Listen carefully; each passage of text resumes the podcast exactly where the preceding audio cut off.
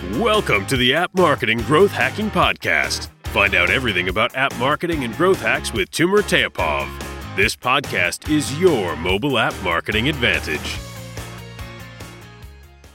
Hello, everyone. I am glad to welcome you to another episode of the App Marketing Growth Hacking Podcast. Authors of the absorbent resource growthhackers.com, Morgan Brown and Everett Taylor studied the success story of the dating app Tinder. And today I'm going to share with you some useful tricks and secrets of this mobile application success.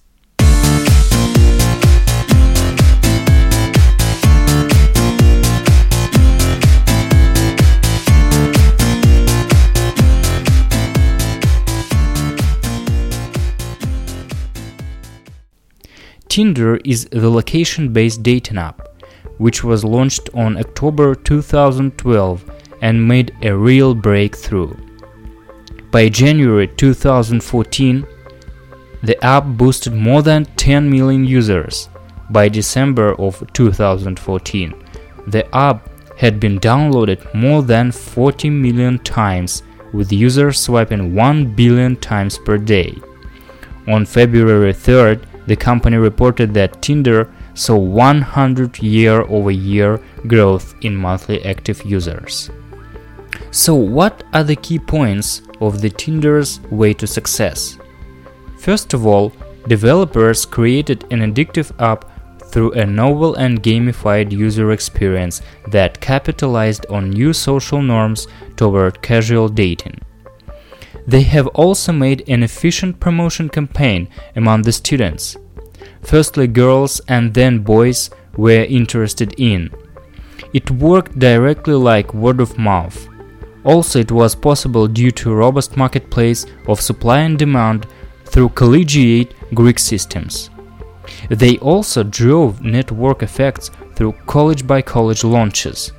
After that, Tinder had gained a sufficient user base. Adoption began to snowball thanks to the network effect. The more users Tinder got, the more valuable it became, and so even more people joined.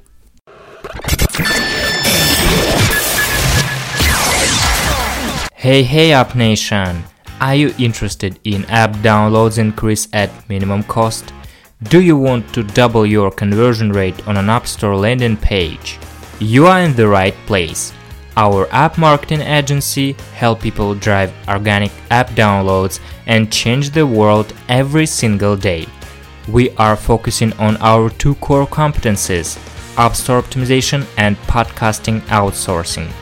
App Store optimization is a crucial piece of the mobile app marketing. We will provide a service to help you rank higher in an App Store search results and increase conversion rate on an App Store landing page cost per install for app downloads is increasing constantly, so it's time to employ other sources. Podcasting is a huge organic source today, and there is very low competition. For instance, iTunes directory has more than 500 million subscribers. We provide the entire podcasting service for mobile apps. Visit justforward.co for more information and also get my App Store Optimization Udemy course absolutely free. Justforward.co.